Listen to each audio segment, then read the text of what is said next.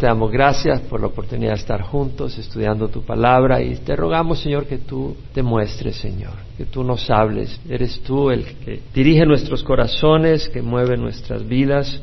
Eso es lo que queremos, Padre.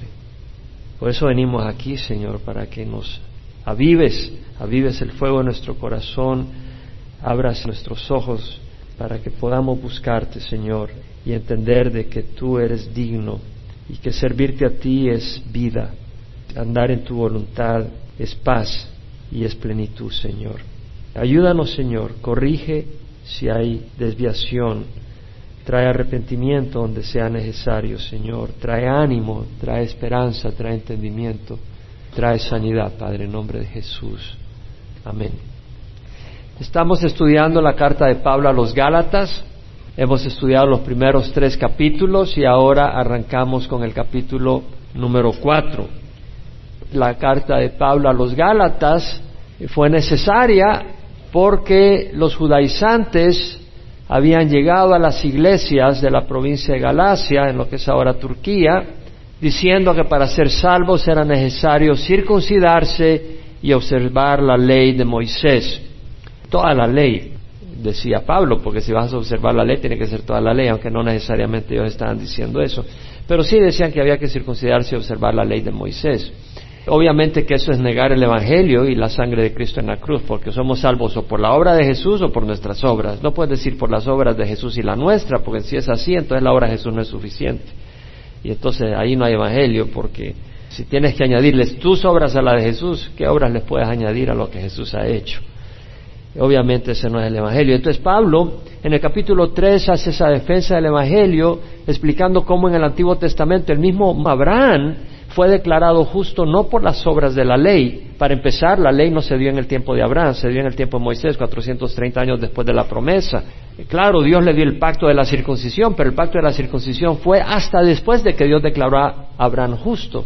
Y lo declaró justo simple y sencillamente cuando Abraham creyó la promesa que Dios le hizo lo llevó afuera de su tienda, le mostró las estrellas, le dijo así será de numerosa tu descendencia y en ti será bendita la familia de la tierra. Abraham creyó y Dios le declaró justicia por eso. Dios declaró a Abraham justo por eso.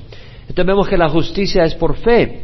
Y Pablo explicó, y lo vimos en el capítulo 3, de que si tú quieres ser justo por las obras de la ley, no vas a ser justo, porque la ley lo que hace es condenarnos. Maldito todo el que no permanece en todas las cosas en el libro de la ley y las hace. Entonces tienes que permanecer y hacerlas y si no permaneces en ellas y la quiebras, eres maldito.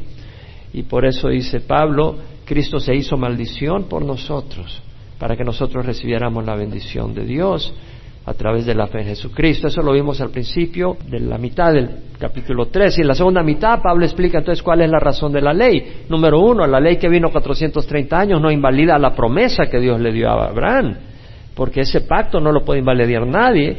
Es un pacto que hizo Dios con Abraham, ninguno de nosotros puede invalidarlo. Entonces los judaizantes no pueden venir y decir, ok, es necesario añadir la circuncisión para ser salvo, porque ese pacto lo hizo Dios, tú no puedes invalidar lo que Dios ha hecho, no puedes cambiarlo. Entonces, ¿cuál es el motivo de la ley? Pablo pregunta y lo hace para explicar. Y dice, bueno, el motivo de la ley es claro, el motivo de la ley era debido a las transgresiones, debido al pecado. La ley sirve como una lámpara que ilumina nuestra naturaleza pecadora y la justicia de Dios. ¿Por qué? Porque había abundancia de transgresión, había abundancia de pecado. Entonces Dios envía la ley para mostrarnos la luz. Por supuesto, la ley no nos salva, nos condena porque somos pecadores. Entonces, ¿cuál es el propósito además de mostrarnos la luz? Mostrar nuestra necesidad de un Salvador porque nosotros solos no nos podemos salvar. La ley nos condena, es demasiado perfecta y nosotros somos demasiado torcidos. Entonces Pablo explicó eso. En el capítulo 4 Pablo habla nuestra posición en Cristo como hijos de Dios. Tenemos una posición de hijos de Dios y después Pablo le ruega a las iglesias en Gálatas que regresen al Evangelio de la Gracia y les comparte, les recuerda cómo habían recibido a Pablo con tanto amor y con tanta dedicación, habían recibido su mensaje. Y Pablo les vuelve a decir, acuérdense cómo me recibieron. Y eso es lo que habla Pablo en capítulo 4. En capítulo 4 Pablo dice, digo pues, mientras el heredero es menor de edad, en nada es diferente del siervo, aunque sea el dueño de todo. Acuérdense que somos hijos de Dios y herederos. Herederos de Dios y coherederos con Cristo. Eso lo estudiamos la la semana pasada. Entonces dice, mientras el heredero es menor de edad, en nada es diferente del siervo, aunque sea el dueño de todo, sino que está bajo guardianes y tutores hasta la edad señalada por el padre. Es decir, cuando un niño es heredero, o sea, su padre puede tener grandes propiedades, pero mientras es un niño, ese niño no tiene acceso a esas cosas. ¿Por qué? Porque no tiene la madurez, no tiene la capacidad, no tiene acceso a la cuenta bancaria de su papá, porque si le dan acceso a la cuenta bancaria se lo va a gastar en dulces y en ir a Disneyland. Entonces no, no tiene acceso, no tiene la madurez para entender estas cosas. Entonces tiene que estar bajo guardianes y tutores. La New International Version dice guardians and trustees. O sea, y la English Standard Version y la New American Standard Version dicen guardians and managers. O sea, está hablando de que está bajo cuidanderos, alguien que le cuida y alguien que maneja sus recursos, en otras palabras. Ahora, veamos qué dice acá, hasta la edad señalada por el padre. O sea, está bajo guardianes y tutores hasta la edad señalada por el padre. Y esto sigue la costumbre romana. En Roma, el ciudadano romano tenía esclavos que cuidaban a sus hijos, pero cuando ya su hijo llegaba a cierta edad, el esclavo podía regañar, llamarle la atención a su hijo, lo, cuidaba que se portara bien, andaba cuidando que no se metiera en problemas, pero cuando ya llegaba a la edad de madurez, de que ya era un hombre, pues ya hacían una ceremonia y en esa ceremonia lo investían con ese rango de adoptado como hijo no en el sentido de adopción que hacemos hoy en día, pero en el sentido de ser considerado ya hijo y heredero con todos los derechos y todos los privilegios. Pero era el Padre el que decía cuándo. Y lo mismo fue Dios quien decide cuándo vamos a estar ya no bajo tutores, porque acuérdese que todo eso está dentro de la luz de que la ley era nuestro tutor, nuestro ayo. En otras palabras, la ley sirvió con el propósito de educar, de ayudar a conocer lo que es bueno y lo que es malo, no necesariamente nos cambió, era el Espíritu Santo el que nos cambia. Entonces la ley fue nuestro tutor hasta el día en que Dios reconoce que la nación de Israel ya está lista para pasar de estar bajo la ley a pasar al Evangelio de salvación por fe en Cristo Jesús. Entonces Pablo dice acá, así también nosotros, mientras éramos niños estábamos sujetos a servidumbre bajo las cosas elementales del mundo. Y la palabra siervo acá es dulos, o sea, esclavo. Entonces nosotros mientras éramos niños estábamos sujetos a servidumbre bajo las cosas elementales del mundo. Pero cuando vino la plenitud del tiempo, Dios envió a su Hijo nacido de mujer, nacido bajo la ley, a fin de que redimiera a los que están bajo la ley para que recibiéramos la adopción de hijos. Cuando vino la plenitud del tiempo, cuando Dios dijo, ya es el tiempo, y ocurrió cabal cuando el imperio romano era un imperio grande y poderoso y había construido calles, carreteras por todas las ciudades. Y existía el idioma griego, que era por decir el inglés de hoy en día. Entonces había un lenguaje común en todo el mundo civilizado de ese tiempo. Y había toda una infraestructura de manera que cuando vino Cristo, el Evangelio pudo después prosperar por todos lados porque existía la infraestructura para llevar el Evangelio por caminos, etcétera. Pero también tiene que ver con el pueblo de Israel había estado ya 1500 años bajo la ley y Dios había preparado ya a ese pueblo para el tiempo en que ya pasarían de la ley a la fe en Cristo Jesús. Entonces dice, cuando vino la plenitud del tiempo, Dios envió a su Hijo. La palabra de Dios no podemos desperdiciar nada. Dice, cuando vino la plenitud del tiempo, Dios envió a su Hijo. Envió, ¿qué quiere decir? Que lo envió de algún lugar. ¿De dónde lo envió? Del cielo. Y estamos viendo que lo envió, quiere decir que Él existía antes. Está hablando de la deidad de Jesús. Dios envió a su Hijo nacido de mujer, que está hablando que cuando lo envió, Él se encarnó. Me llama la atención de que Pablo no glorifica a María. ¿Te das cuenta? Dice nacido de mujer. Es decir, no la degrada. María fue una gran mujer, fue una sierva de Dios, pero no la eleva a una posición distinta a la de una sierva de Dios ni siquiera la menciona por nombre. María fue un vehículo para la encarnación de Jesús, pero no la podemos elevar más. Jamás los apóstoles elevaron a María a la posición a la que la ha elevado la Iglesia Católica. Y lo podemos ver. Acá está haciendo referencia a María como ese instrumento a través del cual Jesús vino, nacido bajo la ley. Es decir, Jesús nació bajo la ley, estaba la ley judía en vigencia, y él cumplió la ley judía. Y luego él recibió la maldición de violar la ley para que nosotros pudiéramos recibir la salvación. pero no solo para que recibiéramos la salvación, sino para que ya no estemos bajo el yugo de la ley. Esa es una gran bendición. Entonces, fíjate las palabras que usa Pablo, a fin de que redimiera a los que están bajo la ley. La palabra redimir implica pagar el precio de un rescate. Habían 60 millones de esclavos en el tiempo de Roma. Mucha gente era esclava, como un 50% de la población en tiempo de Roma eran esclavos. Cuando tú querías redimir a un esclavo, lo que hacías es pagabas el precio de la redención y a ese esclavo era libre. Ya sea tú lo podías tener o lo podías dejar libre. Jesús pagó el precio de nuestra redención, pero nos ha dejado libres. ¿Sí? Somos libres. Él nos libró de la esclavitud. Ahora, vemos de que fuimos redimidos de la ley. ¿Sabes de qué ley está hablando? De la ley moral y de la ley ceremonial. Pues si no estamos redimidos de la ley moral, tienes que ser perfecto para ser salvo. Hoy venía meditando en el Salmo 103 porque el Señor me sigue bendiciendo. Me han dado algunos versículos que dicen que Dios me va a dar fortaleza física y lo está haciendo. Esta semana me dieron el Salmo 103.5 y dice lo mismo y me bendijo tanto. Pero en la mañana, mientras estaba haciendo ejercicio, me puse a meditar en ese salmo y dice, Él es el que perdona todas vuestras iniquidades y el que sana todas tus enfermedades. ¿No dice usted que es algo hermoso eso? Eso es algo hermoso, lo que Dios ha hecho. Nosotros no podemos ser justos por nuestras obras. Tienes que quitarlo de tu mente. ¿Quiere decir que por eso vamos a ser malvados? No, al contrario, provoca en nosotros un corazón agradecido, porque lo que Dios ha hecho. Entonces vemos que Pablo dice que nos redimiera a los que están bajo la ley para que recibiéramos la adopción de hijos. Pero aquí ya no quiere decir adopción de hijos como un bebé, sino que en la manera de Roma, el padre decía, ahora este es mi hijo y mi heredero, en ese sentido, ya como hijo mayor. ¿Qué quiere decir? Que tenemos acceso a todos los tesoros de Dios. No hemos recibido el Espíritu Santo. Desde que naces en Cristo Jesús recibes el Espíritu Santo. Tienes tesoros increíbles, tienes acceso al trono de gracia. Tenemos una cantidad de tesoros, tenemos acceso a la herencia no completa, porque este cuerpo tiene que ser redimido y esa es parte de la herencia que tenemos. Pero vemos acá que hemos recibido la adopción de hijos y porque sois hijos, Dios ha enviado al Espíritu de su Hijo a nuestros corazones clamando Abba Padre.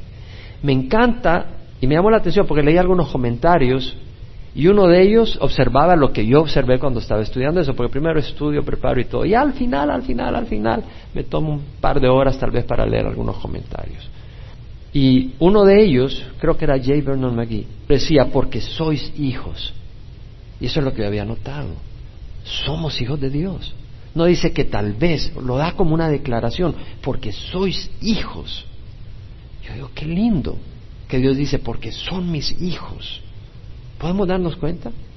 O sea, lo dice enfáticamente, somos hijos de Dios. Por fe, no lo adquirimos por obras, no lo adquirimos por ritos, tradiciones o sacrificios. A veces la gente está haciendo sacrificios para lograr el favor de Dios. Dios nos ha hecho hijos por lo que pagó Jesús en la cruz y por poner la fe en Él.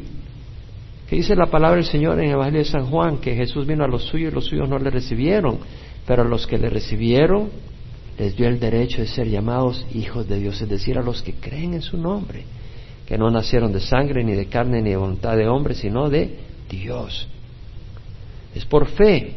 Y luego dice, y porque sois hijos, Dios ha enviado al Espíritu de su Hijo a nuestro corazón. Quiere decir que todos los que hemos nacido de nuevo tenemos el Espíritu Santo. Ha enviado el Espíritu de su Hijo a nuestros corazones clamando, Abba Padre. Y la palabra Abba es un término arameico que se dice papá. Entonces yo a veces oigo a ustedes orar, pongo atención, no con el deseo de criticar ni nada, pero como pastor me interesa en oraciones unirme a sus oraciones y a veces analizar qué puede estar pasando. Pero a veces oigo a algunos de ustedes que se refieren a Dios y nos referimos a Dios con un respeto y eso es muy importante. Pero también hay que referirse a Dios con ese afecto y esa cercanía que Cristo nos trajo y decirle papá. No le hables a Dios como ese rey lejano, Él es ahora nuestro papá. No le escondas a Dios tus problemas, no les escondas a Dios tus luchas personales. ¿Sabes que tienes luchas personales para caminar en el camino? Tienes luchas personales. Dios las sabe. En vez de correr hacia fuera, corre hacia Él y decirle, papá, ayúdame, porque Él es tu papá, Él te quiere ayudar. Y es en ese espíritu que debemos de venir. Esa relación cercana. Vemos que Dios ha enviado el Espíritu Santo. En Romanos 8, 15 al 17, lo hemos estado leyendo, dice, no habéis recibido un espíritu de esclavitud para volver otra vez al temor, sino que habéis recibido un espíritu de adopción como hijo por el cual clamamos Abba Padre. En Romanos Pablo habla lo mismo. Y lo dice, el Espíritu mismo da testimonio a nuestro Espíritu que somos hijos de Dios. Y si hijos, herederos de Dios y coherederos con Cristo. Si en verdad padecemos con Él a fin de que seamos glorificados con Él. Entonces, vemos que no hemos recibido un espíritu de esclavitud para que no estemos atemorizados día a día porque fallamos en algo que ya no somos hijos de Dios. Si tú estás midiendo que seas hijo de Dios o no hijo de Dios si no le pegaste una patada al gato hoy en la mañana, pero todos fallamos de una u otra manera. No somos perfectos. Si tú te analizas a la luz del Espíritu, no hay día donde no falles en algunas áreas. Porque dejas de hacer, o porque haces de más, o porque no haces lo que debes de hacer, o porque dijiste lo que no debías de decir, o porque no dijiste lo que debías de decir, o por lo que pensaste, o por lo que no pensaste. Si quieres ser juzgado por la ley, mi amigo, hay suficiente carne para ser juzgado por la ley. La única manera que vas a tener paz es por lo que hizo Jesucristo. Entonces Dios nos ha dado ese espíritu no para que vuelvas a la esclavitud, sino nos ha dado un espíritu de adopción, que entendamos que somos adoptados, acceso al trono y podemos decir papá. Y Pablo dice, por tanto ya no eres siervo, ya no eres esclavo. Acuérdate que éramos esclavos de la ley. Está hablando el pueblo de Israel, ¿sí? Y luego dice, ya no, sino hijo, y si hijo, heredero por medio de Dios. Somos herederos, herederos del Señor. Ahora, Pablo en los versículos 8 al 11 les ruega que no vuelvan a la esclavitud, a la esclavitud de la ley. Y les dice, pero en aquel tiempo cuando no conocías a Dios eras siervos de aquellos que por naturaleza no son Dios. Pero ahora que conocéis a Dios, o más bien que sois conocidos por Dios, ¿cómo es que volvéis otra vez a las cosas débiles, inútiles y elementales a las cuales deseáis volver a estar esclavizados de nuevo? Observad los días, los meses, las estaciones y los años. Temo por vosotros que quizá en vano he trabajado por vosotros. Pablo le está hablando a los Gálatas y les dice, en aquel tiempo, antes de que Pablo llevara el Evangelio, no conocías a Dios. Eras siervo de aquello que por naturaleza no son dioses. Eras esclavo. ¿Qué era lo que por naturaleza no son dioses? ¿Qué era eso? Ídolos de madera, de oro y de plata. Ellos eran siervos de ídolos que no son dioses verdaderos. No necesariamente tienen que ser de metal. Un dios es aquello en que tú confías, aquello por lo cual tú vives, aquello que es a lo que tú le das el primer amor en tu vida. Si tu primer amor es a una mujer, ese es tu Dios. Porque antes de amar a tu mujer, debes de amar a Dios. Y si amas a Dios, vas a saber amar a tu mujer. Y antes de amar a tu esposo, debes de saber amar a Dios. Si no sabes amar a Dios, no vas a poder amar a tu esposo. Porque ese amor viene de Dios. Pero si pones a tu mujer por encima de Dios, ella es tu Dios. Si pones los placeres por encima de Dios, ese es tu Dios. Si tú confías en tus riquezas y no en Dios, ese se volvió tu Dios. Esos son los dioses, pero esos dioses no salvan. Esos dioses nos salvan. Ahora, Pablo les está diciendo, ustedes eran siervos, esclavos de aquellos que por naturaleza no son dioses. Servían a ídolos inútiles. Pero ahora que conocéis a Dios, aquí hay algo interesante. Ahora que conocéis a Dios, o más bien que sois conocidos por Dios, fíjese la, la aclaración que hace. Ahora que conocéis a Dios, más bien que sois conocidos por Dios, ¿cómo es que volvéis otra vez a las cosas débiles? Qué interesante que Pablo hace la aclaración. Y es que tú puedes decir, yo conozco al presidente de los Estados Unidos. La pregunta es, ¿te conoce él? Tú puedes decir, yo conozco a Dios. La pregunta, ¿te reconoce él como uno de los suyos? Y el Señor habló de eso. En Mateo dijo, todo el que me confiese delante de los hombres, yo también le confesaré delante de mi Padre que está en los cielos. Pero el que me niegue delante de los hombres, yo también le negaré delante de mi Padre que está en los cielos. O sea, tú puedes decir, yo conozco a Dios, porque todo el mundo conoce a Dios en la iglesia. Pero te sales de la iglesia y... ¿Mm? ¿Por qué? Porque no quieres mencionar a Dios porque vas a tener problemas y te van a perseguir. No, Dios dice, si tú me niegas, yo te negaré. Y no solo con lo que digamos, sino con nuestra vida. Pues nosotros podemos decir, yo conozco a Dios, pero nuestra vida reflejará algo distinto. El Señor dijo, no todo el que me dice Señor, Señor entrará en el reino de los cielos, sino el que hace la voluntad de mi Padre que está en el cielo. Muchos me dirán en aquel día, Señor, Señor, ¿no profetizamos en tu nombre? ¿Y en tu nombre echamos fuera demonios? ¿Y en tu nombre hicimos muchos milagros? Y yo les diré, jamás os conocí, apartados de mí los que practicáis la iniquidad. En otras palabras, yo puedo decir que conozco a Dios, pero si yo vivo haciendo maldad, Dios no me conoce. Y en el reino de los cielos, el día del juicio, dirá, yo no lo conozco, ese no me pertenece no es una de mis ovejas. Ahora bien, estoy seguro que con la ayuda de Dios esto no se aplica a ninguno de nosotros. Pero Pablo dice, ahora que conocéis a Dios, o más bien que sois conocidos por Dios, ¿cómo es que volvéis otra vez a las cosas débiles, inútiles y elementales, a las cuales deseáis volver a estar esclavizados de nuevo? En otras palabras, ¿cómo es que volvéis? Es decir, ellos vienen de cosas inútiles, ídolos que no sirven, que nos salvan. Y ahora queréis volver Ahora, no estaban queriendo volver a ídolos, estaban queriendo volver a la ley ceremonial, a la circuncisión, a observar el sábado, a las fiestas religiosas como algo necesario para ser aprobado. Y Pablo llama eso, eso es volver a cosas inútiles. Un momento, pero fue Dios quien dio esas cosas. Sí, pero en su debido tiempo no eran inútiles. En su tiempo apropiado no eran inútiles. Es decir, es como cuando alguien quiere aprender a andar en bicicleta, ¿verdad? Yo me acuerdo, tenía dos llantitas atrás, le llaman triciclo, ¿se acuerdan? Y uno chiquito y empieza ahí con el triciclo, pero ya a los 25 años espero que no andes en un triciclo, mi amigo, porque no te va a llevar al trabajo fácilmente. Ahí andas en tu triciclo, no, no vas a poder andar rápido. O si te golpeaste y, y para caminar necesitas unas muletas, yo espero que cuando ya logres superarlo, no andes con las muletas porque no vas a llegar muy lejos. O sea, hay cosas que tienen su utilidad en su debido tiempo. Y la ley tenía su utilidad, pero la ley no salva. La ley sirvió para educar, para disciplinar, para mostrar, pero nunca para salvar. Cuando llegó la plenitud de los tiempos, vino Jesucristo y ahora nuestra fe es en Jesucristo. Sería una necedad cuando tenemos a Jesucristo, el poder que emana de la cruz, el poder de su Santo Espíritu, ahora venir y regresar a las leyes ceremoniales y a tradiciones que no tienen ningún poder. Amén. No tiene sentido y eso es lo que Pablo exactamente le está diciendo. Interesante que dice que esas cosas son débiles, son inútiles y elementales. Débiles quiere decir impotentes, sin poder. Inútiles, la palabra quiere decir pobres, mendigos. La palabra quiere decir que no tienen valor para hacer algo.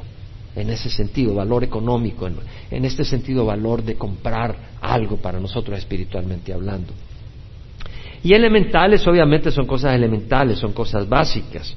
Como decía uno de los comentadores que estaba leyendo, bueno, para aprender a leer, tú aprendes el A, B, C, D, E, pero ya a los 27, 30 años vienes aquí y en vez de leer la Biblia te pones a decir A, B, C, D, los ujieres te van a sacar. Son cosas elementales, ya no necesitas repetirlas acá.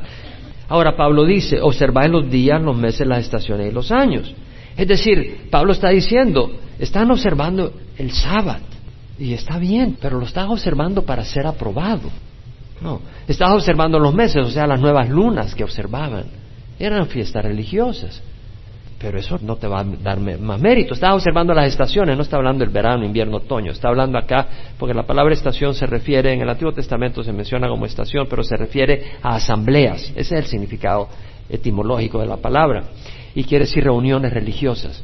Por ejemplo, la Pascua, la fiesta de los panes sin levadura, la de las primicias, la de Pentecostés, la del Nuevo Año, la de Yom Kippur y la otra era la de Tabernáculos, siete fiestas.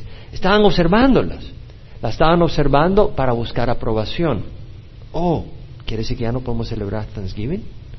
Se nos fue el pavito. Ya no podemos celebrar Christmas, se nos fueron los tamales. Ya no podemos celebrar fin de año, se nos fue el sopón. No, no quiere decir que no podemos hacer esas cosas.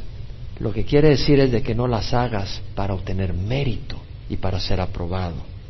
¿Por qué celebramos Navidad? ¿Para ser aprobados por Dios? No, celebramos Navidad porque estamos felices y gozosos.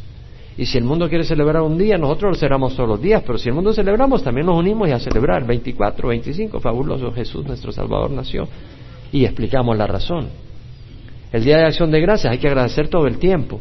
Pero si el mundo quiere decir, bueno, y el 27 de noviembre vamos a reunirnos todos y a celebrar, nosotros vamos a celebrar con mayor ganas. Y vamos a decir, claro que celebramos y vamos a reunirnos y vamos a hablar de Jesús. Y si el mundo quiere celebrar Halloween, pues nosotros nos vamos a reunir, pero no vamos a celebrar Halloween, vamos a hablar del Espíritu Santo, no el espíritu del demonio, ¿verdad? Y del espíritu de vida, no el espíritu de muerte. No hay provisión contra eso. Es interesante que el versículo 9 dice, deseáis volver a estar esclavizados de nuevo. ¿Por qué quisiera desear a alguien estar esclavizado bajo la ley? Lo vemos hoy en día. ¿No hay muchas denominaciones e iglesias en Latinoamérica donde la gente esté esclavizada bajo la ley? Oh, no, no, tú no puedes venir a la iglesia si andas pantalones. O no, tú no puedes usar perfume. Tú no puedes usar maquillaje. Pero, ¿por qué quiere alguien estar esclavizado a la ley? Porque te puedes vanagloriar. Ah, no, yo me reúno el sábado. No soy como ustedes paganos. Puede decir, no, mi mujer no usa pantalones, usa faldas y le llega hasta el suelo. Sí. Bueno, puede usar falda que te llegue hasta el suelo, está bien. Pero eso no te hace más justo. Y ya con esas reglas, o no, vamos a la iglesia cinco días a la semana. Bueno, eso no te hace más justo. Ahora, el ir a la iglesia te va a ayudar porque vas a conocer la palabra. Entonces, no puedes añadir a la cruz de Cristo. Observa los días, los meses, la estación. Eso no añade a la cruz de Cristo. ¿Qué fue lo último que dijo Jesús en la cruz? Consumado es tetelestai. Y esa palabra quiere decir pagado. Era como cuando tú tenías una deuda y pagabas, te ponían el sello, pagado. Esa fue la palabra que usó Jesús. Ya está pagado. Pablo dice, temo por vosotros, que quizá en vano he trabajado por vosotros. Es decir, si se iban de la fe en Jesús y volvían a querer ser aprobados por la ley, están saliendo de la gracia y están cayendo en maldición. Porque la entrada al trono de gracia es por medio de qué? De la fe. ¿Es por medio de la fe en quién? en Jesús. Entonces, si tú dejas de tener fe en Jesús y pones la fe en tus obras, puedes entrar al trono de gracia. Se cerró el trono de gracia para ti. Ahora, Pablo viene y les recuerda del versículo 12 al 16 el cariño con que lo recibieron cuando él fue. Y les dice, os ruego hermanos, haceos como yo, pues yo también me he hecho como vosotros, ningún agravio me habéis hecho. Pero sabéis que fue por causa de una enfermedad física que os anuncié el Evangelio la primera vez y lo que para vosotros fue una prueba en mi condición física no despreciasteis ni rechazasteis, sino que me recibiste como un ángel de Dios, como a Cristo Jesús mismo. ¿Dónde está pues ese sentido de bendición que tuvisteis? Pues testigo soy en favor vuestro que de ser posible os hubiera sacado los ojos y me los hubieras dado. Me he vuelto por tanto vuestro enemigo al deciros la verdad. Muy interesante, Pablo dice, os ruego hermanos, haceos como yo, pues yo también me he hecho como vosotros. Seguían la ley de Moisés, los Gálatas, cuando digo Pablo. No, hombre, si eran gentiles. No seguían la ley mosaica. Eran gentiles, no conocían nada de eso. Habían algunos judíos que vivían en Galacia, pero la mayoría de los Gálatas no sabían nada de la ley mosaica. O sea, estaban sin la ley. Y ahora Pablo dice, háganse como yo. ¿Estaba Pablo bajo la ley? No, no estaba bajo la ley mosaica. Entonces Pablo está diciendo, yo me he hecho como uno de ustedes sin la ley. Y ahora ustedes quieren volver a la ley. No, háganse como yo, que yo me hice como uno de ustedes. ¿Sí me explico? En 1 Corintios, Pablo habla de cómo se hacía la gente. 1 Corintios 9, 20 al 22. A los judíos me hice como judío para ganar a los judíos. A los que están bajo la ley como bajo la ley. Aunque yo no estoy bajo la ley. Es decir, cuando Pablo encontraba a algún judío le decía, no te importa, descircuncídate. ¿Cómo me voy a descircuncidar si ya estoy circuncidado? No, Pablo no decía eso. Pablo decía, yo también soy judío. Yo crecí en la tradición de los judíos. Wow, wow. Pablo no le estaba mintiendo.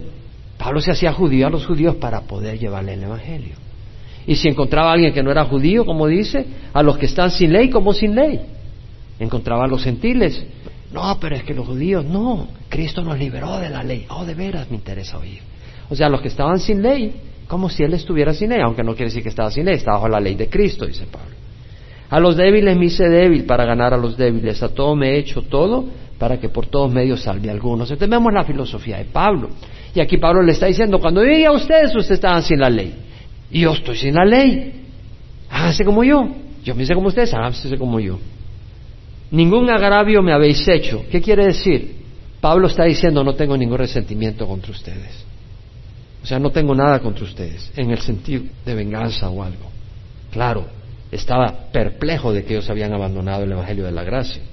Y luego dice, pero sabéis que fue por causa de una enfermedad física que os anuncié el Evangelio la primera vez. ¿Fue por causa de qué? ¿Por qué? ¿Quién está diciendo eso? Te aseguro que hay muchos pastores y pastoras y apóstoles dirían, Pablo no tenía fe, porque estaba enfermo. Porque según ellos tú no te puedes enfermar, pero ellos se enferman y se mueren. O sea, la enfermedad ocurre en los siervos de Dios. Ve a Filipenses 2, versículo 25 al 30. Pablo hace referencia a Epafrodito. Dice, creí necesario enviaros a Epafrodito, él escribe a la iglesia en Filipo, mi hermano, o sea, lo declara un siervo de Dios, un hermano en la fe, colaborador, no solo un cristiano, sino un colaborador de Pablo, y compañero de milicia, es decir, alguien que está peleando espiritualmente en la lucha, quien también es vuestro mensajero. Epafrodito había sido enviado por la iglesia de Filipo a asistir a Pablo y servidor para mis necesidades. Era un hombre de Dios. Y dice, porque él os añoraba a todos vosotros, era un hombre que ama. Y cuando llegó donde Pablo dice, él os añoraba y estaba angustiado porque había oído que se había enfermado. O sea, Pafrodito también estuvo enfermo. Pues en verdad estuvo enfermo, a punto de morir, pero Dios tuvo misericordia de él y no solo de él, sino también de mí, para que yo no tuviera tristeza sobre tristeza. Fíjate bien lo que dice Pablo, tristeza sobre tristeza. Quiere decir que Pablo estaba azotado con muchas tristezas. ¿Te das cuenta? Entonces, hoy en día te ven medio triste. Hermano, tú no tienes fe. ¡Pum, pum! Te dan tres patadas. Gracias, mi hermano. Mucho ánimo me trajiste. Gran bendición. Qué bonito amor el que me das. No, hombre, no es de Dios. Te vemos que no es así la cosa. Pablo le dice a Timoteo, ya no bebas agua sola, echa un poco de vino por causa de tu estómago y de tus frecuentes enfermedades. Ahora, Pablo, si te das cuenta, dice, por causa de una enfermedad física os anuncié el Evangelio la primera vez. Y lo que para vosotros fue una prueba en mi condición física no despreciaste ni rechazaste, sino que me recibiste como un ángel de Dios, como a Cristo Jesús mismo. O sea, Pablo aparentemente no iba a ir a esos lugares. Y creo yo que la enfermedad física era un problema de la vista. Y probablemente era el aguijón de la carne. Y buscó alivio. Y fue a esas iglesias en Gálata a buscar alivio, algún ungüento o algo. Entonces vemos que Dios usa cosas que no son buenas en sí, como enfermedades, para propósitos buenos. ¿Qué dice Romanos 8:28? Sabemos que para los que aman a Dios, todas las cosas cooperan para bien. Esto es para los que son llamados conforme a su propósito. Y Pablo mismo, hablando del aguijón de la carne, dice, dada la extraordinaria grandeza de las revelaciones, por esta razón, para impedir que me enalteciera, me fue dado una espina en la carne, un aguijón en la carne para que no me enalteciera, un enviado de Satanás. Eso es 2 Corintios 12. Pablo dice, dada la extraordinaria grandeza de las revelaciones, por esta razón, para impedir que me enalteciera, me fue dado una espina en la carne, un mensajero de Satanás que me abofetee para que no me enaltezca. Acerca de eso tres veces he rogado al Señor para que lo quitara de mí, pero él me ha dicho, te basta mi gracia, pues mi poder se manifiesta en la habilidad, por tanto muy costosamente me gloriaría en mis debilidades para que el poder de Cristo more en mí. Entonces Pablo tenía ese aguijón en la carne, esa espina en la carne, ese mensajero de Satanás para que no se enalteciera. Entonces Dios tenía un propósito. Dios tiene un propósito en las crisis y en las pruebas. Y luego dice, y lo que para vosotros fue una prueba en mi condición física no despreciaste ni rechazaste, sino que me recibiste como un ángel de Dios, como a Cristo Jesús mismo. Es decir, lo que fue una prueba, es decir, el ver a Pablo daba repulsión. Eso es lo que estaba diciendo. O sea, tal vez en los ojos le salía una de pus, que tú estabas oyendo predicar, le salía un puño de pus. Pablo, Pablo, no te puedo ni ver, muchacho. Alguna cosa. Pero era una condición desagradable de ver. Como dice la English Standard Version, and thou my condition was a trial to you, you did not scorn or despise me. Aunque mi condición era un reto, una amenaza para ti, algo desagradable, no te burlaste ni me despreciaste. Mi aflicción podía provocar rechazo, desagrado, repugnancia, aborrecimiento, pero no me rechazaste. Hoy en día la gente rechaza a los mensajeros de Dios dependiendo de su apariencia. Si no es elocuente, si no tiene cierta altura o cierta apariencia física, no, ese no sirve. Pero en la iglesia en Galacia, a pesar de la condición desagradable de Pablo, lo escucharon y lo recibieron como un ángel de Dios, como a Jesucristo mismo. ¡Wow! Y Pablo no dice, están blasfemando, pero cuando recibieron a Pablo veían que era el mensaje de Jesús. Claro, no lo adoraron como a Jesús. Pablo nunca lo permitiría. Pero lo que está diciendo, ellos entendieron que era el mensaje directo de Jesús hablándole a ellos y lo recibieron con gran temor. Honraron a Pablo. Y luego Pablo dice, ¿dónde está pues aquel sentido de bendición que tuviste? O sea, como dice la New Living Translation, where is that joyful and grateful spirit you felt then? ¿Dónde está aquel espíritu de agradecimiento y gozo que sentiste cuando yo te llevé el Evangelio? Es decir, los Gálatas tenían un sentido de bendición cuando llegó Pablo, les habló de Jesús, les habló de salvación, les habló de perdón, les habló de libertad de la ley y recibieron el Espíritu Santo, recibieron los dones, recibieron vida eterna, pero ahora no estaban tan gozosos porque Pablo estaba en contra de lo que ellos estaban abrazando, volver a la ley. Entonces ya no se sentían tan gozosos con Pablo, ya no estaban tan tolerantes con Pablo. Y luego dice, testigo soy en vuestro favor de que ser posible si hubieras sacado los ojos y me los hubieras dado.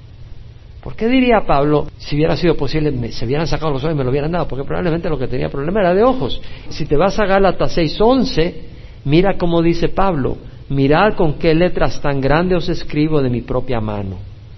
¿Por qué escribiría Pablo tal vez con letras tan grandes? Porque no tenía problema de la vista. Y generalmente era alguien quien escribía sus cartas, pero al final, su saludo final, él lo escribía o firmaba al final para declarar que era carta suya. Ahora, ¿te das cuenta algo interesante?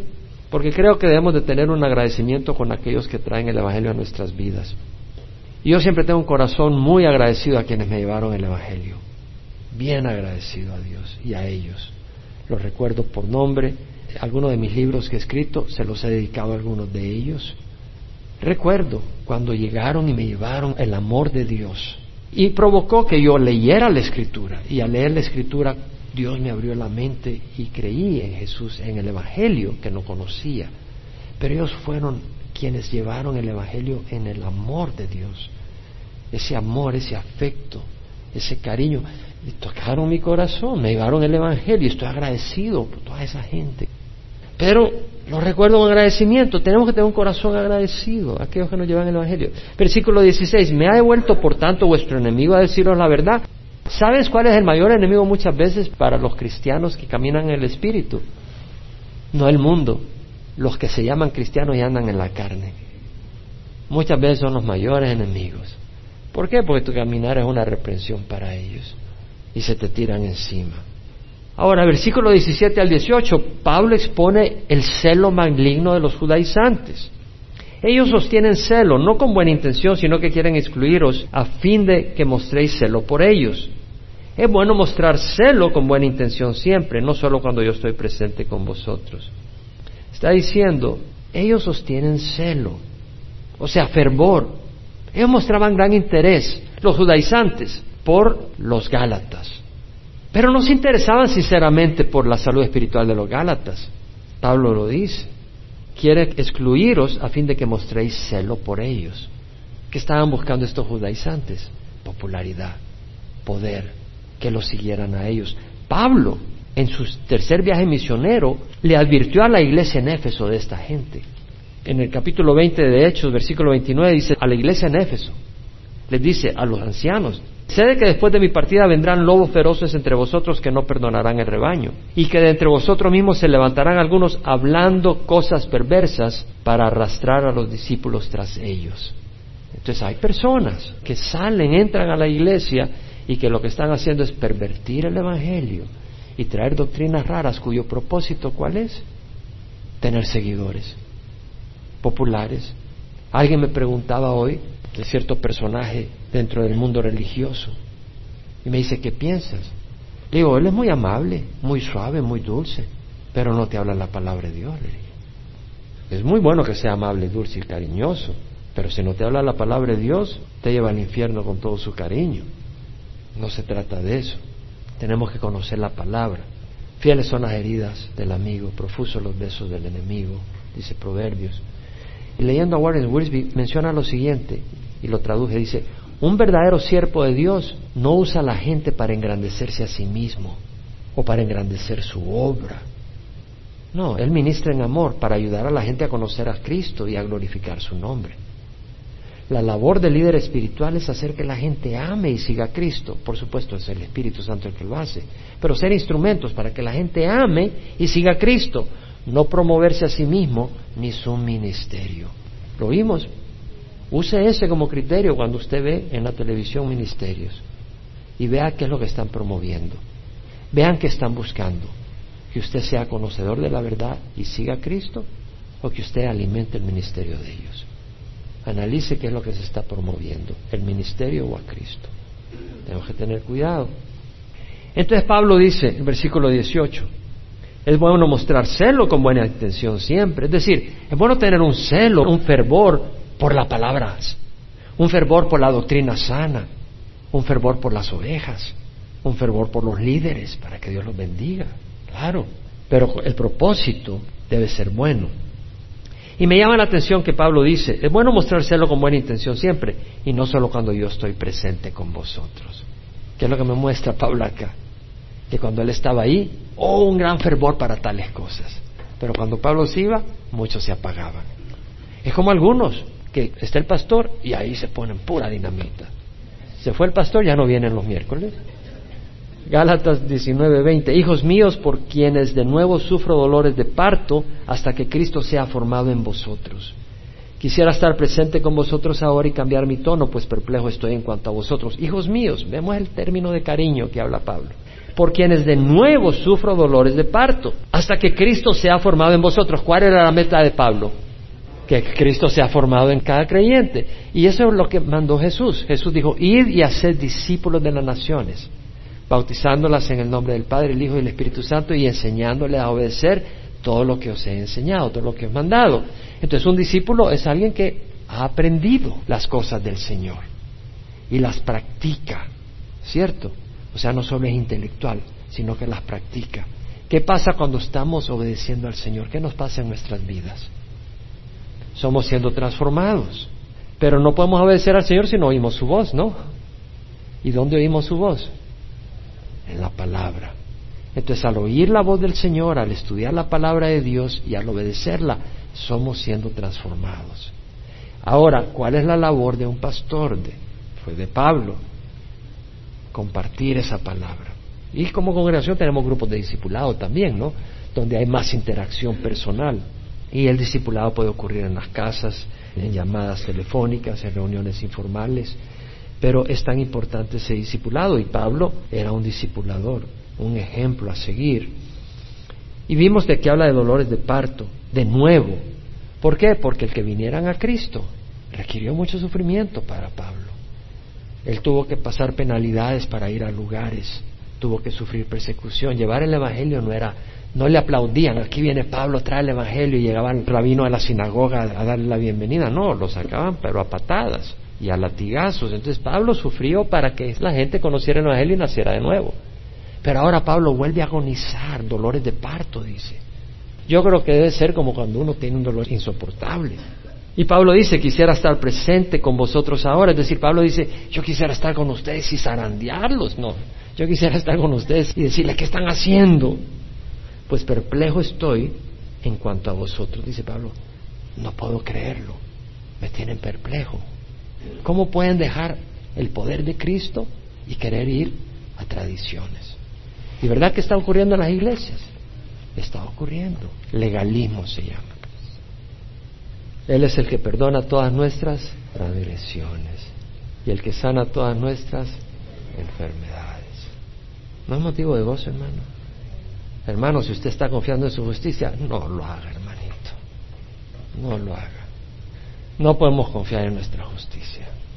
Lo importante es escoger a Jesús y decirle, soy un mendigo, necesito tu perdón y necesito tu sanidad. Si tú nunca has recibido a Jesucristo, yo te invito a que recibas a Jesús. Ahí donde estás, por internet, si nos visitas acá por primera vez, o segunda o tercera, o nunca has recibido a Jesús, ora conmigo. Es bonito tener todos los pecados perdonados. Y no con intención de estar en el lodo, pero con entendimiento de que en el lodo eso no es bueno, estamos ofendiendo gente, estamos destruyéndonos y nos vamos al infierno. Y estamos ofendiendo al Dios que nos amó y despreciando su sangre en la cruz, cuando podemos pedirle a Él que entre y nos cambie y cambie nuestro lamento en gozo. Ahí donde estás ahora para recibir a Jesús. Padre, te ruego perdón por mis pecados. Creo que Jesús pagó en la cruz por mis pecados. Hoy lo recibo como mi Señor y mi Salvador. Gracias Señor. Dame tu Santo Espíritu para seguirte, rechazar el pecado, hacer el bien, buscar tu voluntad y hacerla. En nombre de Jesús, amén. Y luego todos los demás que hemos recibido al Señor, nos gozamos en lo que Jesús hizo en la cruz. Gracias Señor por tu bendito perdón.